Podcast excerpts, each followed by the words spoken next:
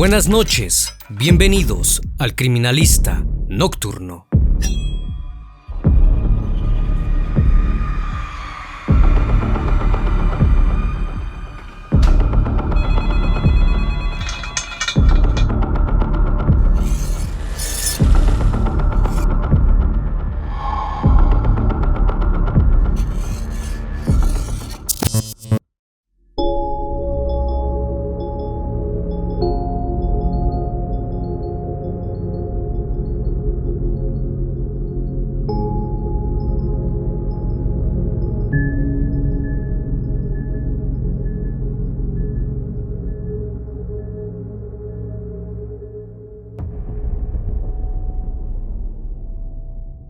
El 29 de febrero del año 2000, John Price, de 45 años de edad, un hombre divorciado que tenía tres hijos, acudió al tribunal de magistrados para solicitar una orden de alejamiento en contra de su novia Catherine Kenai, pues luego de que se negara a casarse con ella, empezó a hostigarlo, además de que ya habían tenido más de una confrontación, en la que habían terminado en múltiples discusiones verbales y físicas.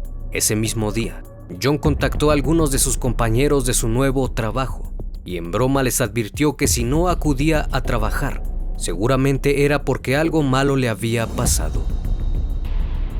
Al día siguiente, John no se presentó a trabajar, lo que ocasionó una incertidumbre con respecto a él, pues no sabían si estaba bromeando o en realidad algo le había ocurrido.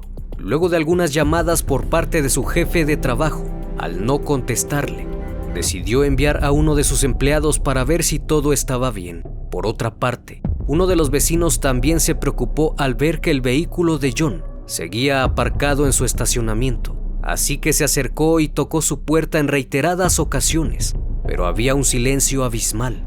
El vecino observó a través de una de las ventanas del dormitorio para descartar que se hubiese quedado dormido, pero no se encontraba nadie al interior, o al menos no se lograba observar movimiento hasta que logró ver algunas manchas hemáticas cerca de la entrada y sin dudarlo, llamó a la policía. En cuestión de minutos estaban en la propiedad. Eran aproximadamente las 8 de la mañana del día primero de marzo. Al observar la vivienda no notaron nada extraño. Sin embargo, para descartar algún problema, decidieron forzar la entrada. Al interior se encontraba lo que los mismos oficiales describieron como un escenario perturbador, sorprendente e inimaginable. No fue difícil dar con el autor material del hecho, ya que se encontraba al interior de la casa. Efectivamente, John sabía que luego de conocer a Catherine, terminaría en manos de ella si alguien no le detenía. El siguiente caso se centra en Catherine Mary Kenai, quien se convirtió en una de las asesinas más resaltables en la historia de Australia. Nació el 24 de octubre de 1955 en Tenterfield, Australia, hija de Barbara Rogan y su padre Ken Knight. Anteriormente, Barbara estaba casada con Jack Rogan y vivían en la ciudad de Aberdeen, en Nueva Gales del Sur, donde procrearon cuatro hijos. Sin embargo, una relación extramatrimonial con Ken Knight quien era amigo de su esposo, obligó al matrimonio a separarse. Bárbara dejó a sus cuatro hijos al cuidado de su expareja y se fue a vivir con su amante Ken a la ciudad de Moore, donde formaron una nueva familia, de la cual nació Catherine y su hermana gemela, así como dos hermanos más. En 1959, Jack Rogan falleció y dos de sus hijos se fueron a vivir con ella. El ambiente donde crecieron los menores no fue el apropiado, ya que Ken era violento y abusivo, además de que tenía serios problemas con la bebida, lo que llevaban al hombre a abusar en repetidas ocasiones de Bárbara y a golpear a sus hijos sin control. La madre de Catherine a menudo solía hablar con sus hijas de su vida íntima. Los hijos no solo eran testigos de aquellos sucesos, sino que Bárbara les contaba a detalle y de forma explícita todo lo que él le hacía expresando también su repudio hacia los hombres. Posteriormente estas conductas fueron desarrolladas por los otros hermanos de Catherine, quienes terminaron abusando de ella en muchas ocasiones. Luego de un tiempo, después de ya no soportarlo, le contó a su madre la situación por la que estaba pasando pero lejos de comprenderla y apoyarla, le dijo que dejara de quejarse y que aguantara lo que le había tocado. Esta serie de abusos terminó hasta que ella tenía 11 años. Pero dejó una huella imborrable que la llenó de inseguridad y desconfianza, además de una gran inestabilidad en todas las áreas de su vida, creándole una personalidad solitaria y a la vez violenta. En la escuela Catherine era malhumorada y solía defender a los más vulnerables de otros que pretendían abusar de ellos. Estas situaciones la llevaban a peleas constantes que incluían algún objeto para defenderse, hasta llegar al límite de agredir a uno de sus compañeros con un cuchillo que escondió en su mochila. A pesar de las riñas que tenía, era una chica que tenía buen comportamiento dentro del aula. Sin embargo, era retraída y cuando cumplió 15 años, abandonó la escuela. Ella nunca aprendió a leer ni a escribir.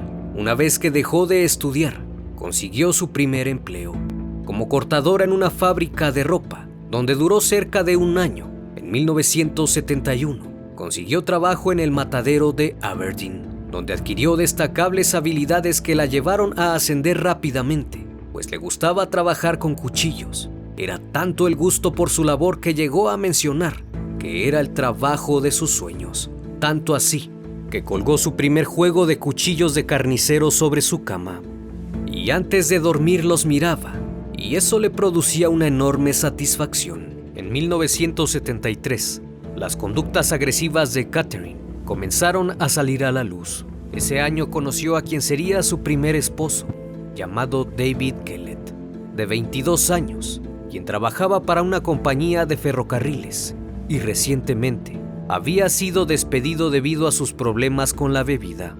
Esto lo llevó a buscar empleo en el matadero de Aberdeen, donde conoció a Kenai, quien estaba por cumplir 18 años.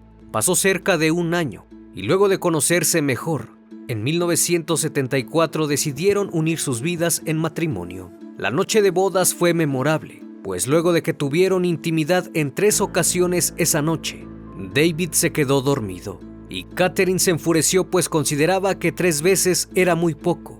Tras sentir un ataque de ira, se le fue encima a su esposo e intentó estrangularlo. Pero esto solo sería el inicio de una relación tormentosa, pues la pareja protagonizó una serie de hechos violentos que eran cada vez más constantes. La última pelea que tuvieron fue cuando Kenai se encontraba casi al final de gestación la discusión se inició luego de que David llegó más tarde de lo habitual a su casa, pero lejos de preguntarle la razón de su tardanza, esta empezó a quemar la ropa de su marido. Fue a la cocina y con un sartén le propinó un fuerte golpe en la cabeza que le fracturó el cráneo. Al ver a la mujer en un estado tan agresivo, empezó a gritar y a pedir ayuda. Uno de sus vecinos lo escuchó y llamó a la policía, quienes se llevaron a Catherine pero luego de unas horas fue dejada en libertad, ya que su esposo no quiso interponer una denuncia, debido a que pronto nacería su hija, a quien llamaron Melissa Ann. En mayo de 1976, David decide dejar a Catherine por motivo de su comportamiento. Esto le produjo una terrible frustración y depresión que terminaba desquitando con su hija. Un día, poco tiempo después de la separación, Dejó el carrito donde transportaba a su pequeña en las vías del tren, con ella adentro. Afortunadamente la bebé fue rescatada por un hombre que se encontraba buscando comida. Luego de que la escuchó llorar y reportó el hecho a la policía, mientras tanto, ya por la tarde, cuando Catherine regresó a su casa, tomó un hacha del patio trasero de uno de sus vecinos y salió a las calles, amenazando a los transeúntes que se le cruzaran por el camino incluyendo un anciano, que la reportó con la policía y minutos después fue detenida y llevada al hospital psiquiátrico en Tamworth, en donde fue diagnosticada con depresión postparto y la dieron de alta. Unos días después salió a la calle con su bebé en brazos, además de un cuchillo de carnicero, y amenazó a una mujer para que la llevara en su automóvil a la casa de su esposo David. Al no acceder a su petición, le cortó el rostro en varias ocasiones y la víctima logró escapar a una gasolinera, donde fue auxiliada por el personal quien llamó a las autoridades. las cuales llegaron de inmediato y vieron a la mujer gritando y agitando un cuchillo en el aire, con su bebé en brazos, quien la miraba horrorizada. Después de unos minutos pusieron a salvo a su hija y fue llevada a un psiquiátrico para recibir tratamiento. La menor fue puesta al cuidado de sus abuelos maternos y le notificaron a su esposo David que Catherine se encontraba encerrada en un pabellón psiquiátrico en la institución mental de Nueva Gales del Sur y que la tenían sedada. El 9 de agosto de 1976, Catherine fue puesta al cuidado de su suegra, con la condición de que se encargara de que ella tomara toda su medicación. Y un par de semanas después, Catherine y David volvieron a vivir juntos en Woodwright, en Kesland, donde David conducía camiones y Catherine aceptó un trabajo en un deshuesadero en la fábrica de carne, Dinmore en Ipswich. Pero la felicidad solo duró unos días y el reencuentro resultó ser más de lo mismo, pues la pareja siguió siendo protagonista de eventos similares, pelea tras pelea, que incluía agresiones con todo tipo de objeto. Sin embargo, a pesar de las circunstancias, el 6 de marzo de 1980 tuvieron otra hija llamada Natasha Mer. Los años pasaron y en 1984, cuando David Kellett llegó a su hogar, se dio cuenta de que la casa estaba vacía. Su esposa e hija se habían marchado. Catherine se había mudado a la casa de sus padres en una granja a las afueras de Aberdeen y nuevamente consiguió trabajo en el matadero. Sus actitudes violentas la llevaron a que no durara mucho en la granja y pronto se mudó con sus hijas a una propiedad alquilada en Michelbrook. Un año después, empezó a sentir fuertes dolores de espalda y tuvo que dejar de trabajar por completo. El gobierno la pensionó debido a eso y le encontró una vivienda cerca del colegio de sus hijas. Con 30 años, alta, delgada y toda una vida por delante, a Catherine lo único que le hacía falta era un hombre. Su apariencia exterior era de una mujer alegre y sonriente, pero que muy en el fondo era agresiva, celosa y posesiva. Su apariencia externa le dio la posibilidad de conocer a muchos hombres, entre ellos Dave Saunders, un minero de 38 años, que era considerado buen tipo, apuesto y encantador. El único problema que tenía era que le gustaba tomar Aún así la pareja congenió de inmediato y se entendían muy bien en la intimidad. La relación se hizo cada vez más formal y al cabo de unos meses decidieron formalizar la relación y Dave se mudó al apartamento de Catherine. Sin embargo, aquellos episodios violentos no tardaron en salir a la luz. Ella constantemente acusaba a Saunders de tener una aventura con otras mujeres. Dicha acusación Llevaba a la pareja a discutir por horas, hasta que en determinado momento lo echó de su casa, pero como era de costumbre, al siguiente día, Catherine le suplicaba que volviera. No pasó mucho tiempo y las peleas subieron de tono, hasta que terminaron en agresiones. En mayo de 1987, tras una discusión, tomó a un pequeño cachorro de tan solo unos meses y le privó de la vida delante de él diciéndole que si se le ocurría tener una aventura con otra mujer, eso sería lo que le pasaría. A pesar de las fuertes discusiones y del comportamiento tan extraño de Catherine, incluyendo un intento por quitarse la vida, en junio de 1988 dio a luz a su tercera hija llamada Sara. Con la llegada de un nuevo miembro de la familia, adquirieron una propiedad, la cual estaba decorada con cráneos de vacas y ovejas, pieles de animales y cuernos de buey. Entre otras cosas que adornaban las paredes y colgaban de las vigas, había un enorme tenedor, una cuchara de madera y un rastrillo, trampas para animales oxidadas, abrigos de cuero, algunas chaquetas de motociclista, unas botas y una silla de montar. Cada espacio disponible estaba lleno de periódicos. Había ropa por todos lados y libros viejos. Para Catherine esta decoración la hacía sentir bien, pero nuevamente le duró poco el gusto ya que luego de una pelea en donde ella golpeó con una plancha en la cabeza a su pareja y le clavó unas tijeras en el pecho, Dave decidió que era suficiente y no podía seguir soportando a su mujer. Así que pidió unas vacaciones y se fue. Cuando ella intentó buscarlo no lo encontró y no sabía dónde se había metido. Ante su desesperación cortó toda su ropa en pedazos y la tiró al vertedero. Meses después Dave regresó a casa para ver a su hija pero se llevó la gran sorpresa de que Catherine había acudido a la policía para mencionar que estaba aterrorizada por su marido y tenía miedo de que la dañara, consiguiendo así una orden de alejamiento. Nike no tardó mucho en encontrar a otro amante y a los pocos meses de iniciar la relación quedó embarazada de un compañero de su antiguo trabajo llamado John Chillingworth, de 43 años, que trabajaba en la fábrica de carne de Aberdeen. En 1991 nació su cuarto hijo, esta vez un varón al que llamó Eric.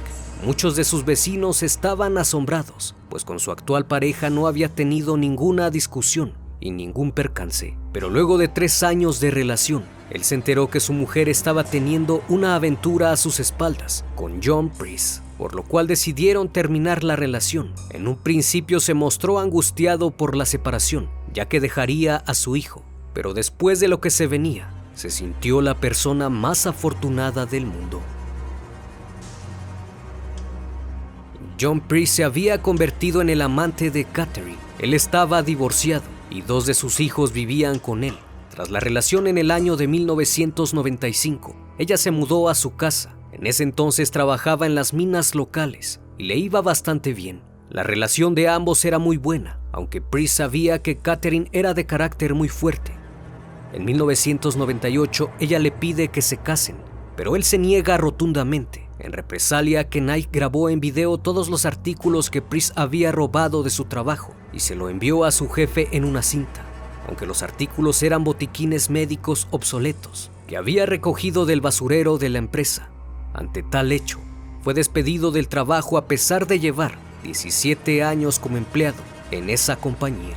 Al llegar tuvieron una fuerte discusión y Priest la echó de su casa y le dijo que no quería saber más de ella. Unos meses más tarde, retomaron la relación, solo que esta vez no le permitió que se mudara nuevamente con él, lo que generó múltiples discusiones y las peleas se hacían cada vez más frecuentes e intensas, al grado de que empezó a difamarlo con sus amigos, de que John había abusado de sus hijas, lo cual no era cierto. En febrero del año 2000, tuvieron una fuerte disputa en donde Catherine lo apuñaló, al darse cuenta que era capaz de hacer lo que fuera, con tal de salirse con la suya tomó la decisión de solicitar una orden de alejamiento. La policía entrevistó a la pareja, pero ambas historias eran muy distintas, así que dejaron el caso sin resolver. Posterior a eso, él le comunicó a sus amigos que si no se presentaba a trabajar al día siguiente, era porque Katy, como él la llamaba, le había hecho algo malo debido a los problemas que habían tenido. Cuando John regresó a casa, Catherine no estaba pero sus hijos tampoco. Había enviado a los niños con unos amigos para que pasaran la noche con ellos, pues ella quería reconciliarse con Pris a toda costa y había preparado una noche romántica con él. Compró lencería nueva y planeó la reconciliación. A eso de las 11 de la noche, cuando Pris ya estaba dormido, Catherine llegó a la casa y se sentó a mirar la televisión por un rato. No tuvo que forzar la entrada, ya que tenía las llaves del inmueble Seguido de eso se metió a la ducha y despertó a John para tener intimidad. Luego de haber culminado el acto, se volvió a dormir, sin saber que esa noche sería la última de su vida, ya que Katy había planeado todo. Había colocado cuchillos alrededor de la casa, en puntos estratégicos. Una vez que el hombre dormía, ella se levantó y fue por uno de ellos. Posteriormente se sentó sobre él y le hundió la hoja del cuchillo John se despertó al sentir el dolor e intentó correr y defenderse, pero logró dominarlo y lo apuñaló más de 37 veces. Cuando la policía accedió a la casa, se pudieron percatar de salpicaduras de sangre en las paredes y todo el piso. Un gran charco hemático yacía sobre todo el corredor. La escena era impactante. Había ocurrido una pelea brutal cuando uno de los agentes que estaba al interior se percató de lo que parecía ser una cortina. Levantó su mano para quitarla y notó que era piel humana. Una vez que John estaba sin funciones vitales, Knight procedió a quitarle toda la piel, incluida la cara, las orejas y el cuero cabelludo. Toda la piel fue removida en su totalidad, quedando un macabro traje, el cual colgó en unos ganchos a modo de cortina. La cabeza despellejada fue cortada y cocinada en una olla grande, junto con verduras. Posteriormente cortó los glúteos en rebanadas y las puso sobre la bandeja del horno a modo de bistec. En la mesa del comedor había colocado una vajilla y unos papeles con los nombres de sus hijos para que ocupasen sus respectivas sillas, ya que había planeado servir la comida a los hijos de Pris. El cuerpo de John fue encontrado en posición de cúbito dorsal, junto a dos cuchillos de 17 centímetros, sobre un gran charco hemático con las piernas cruzadas y un brazo extendido. En el suelo había huellas de arrastre de más de un metro de distancia. Increíblemente, cerca del mismo se encontraba Catherine inconsciente, debido a que había tomado un puñado de pastillas para intentar quitarse la vida, lo cual no ocurrió y fue llevada de inmediato a urgencias para estabilizarla. El día 4 de marzo despertó y la policía acudió a interrogarla sobre lo sucedido pero afirmó no recordar nada de aquella noche. Sus abogados intentaron argumentar que no era legalmente apta para ser enviada a juicio. Por lo consiguiente, se solicitó la evaluación psiquiátrica para determinar si Catherine era una enferma mental. Pero luego de ser evaluada en tres ocasiones por diferentes psiquiatras, llegaron a la conclusión de que estaba cuerda al momento del hecho y que sabía perfectamente lo que hacía aunque fue diagnosticada con un trastorno límite de la personalidad, el cual se centra en la incapacidad de gestionar las emociones, lo que hace impulsiva e insegura a la persona.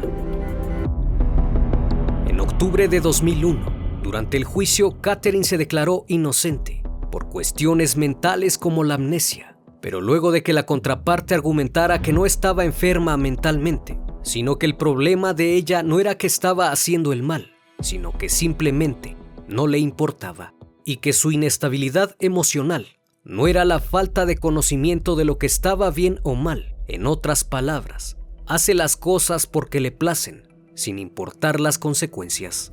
Finalmente, al verse acorralada, se declaró culpable del asesinato de John Priest y el 8 de noviembre de ese año, el juez Barry O'Coffey la condenó a cadena perpetua sin posibilidad de libertad condicional y hoy en día se encuentra en el Centro Correccional de Mujeres de Civil Water.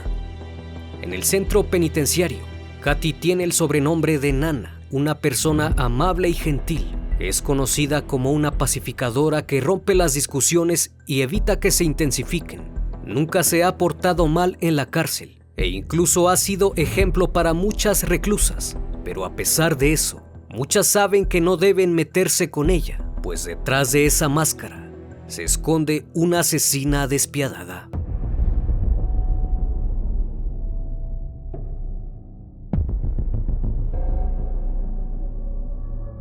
Como siempre, estimado público, fue un placer estar con ustedes esta noche. Espero que sigan pasando un excelente día y estén de lo mejor. Esto es El Criminalista Nocturno.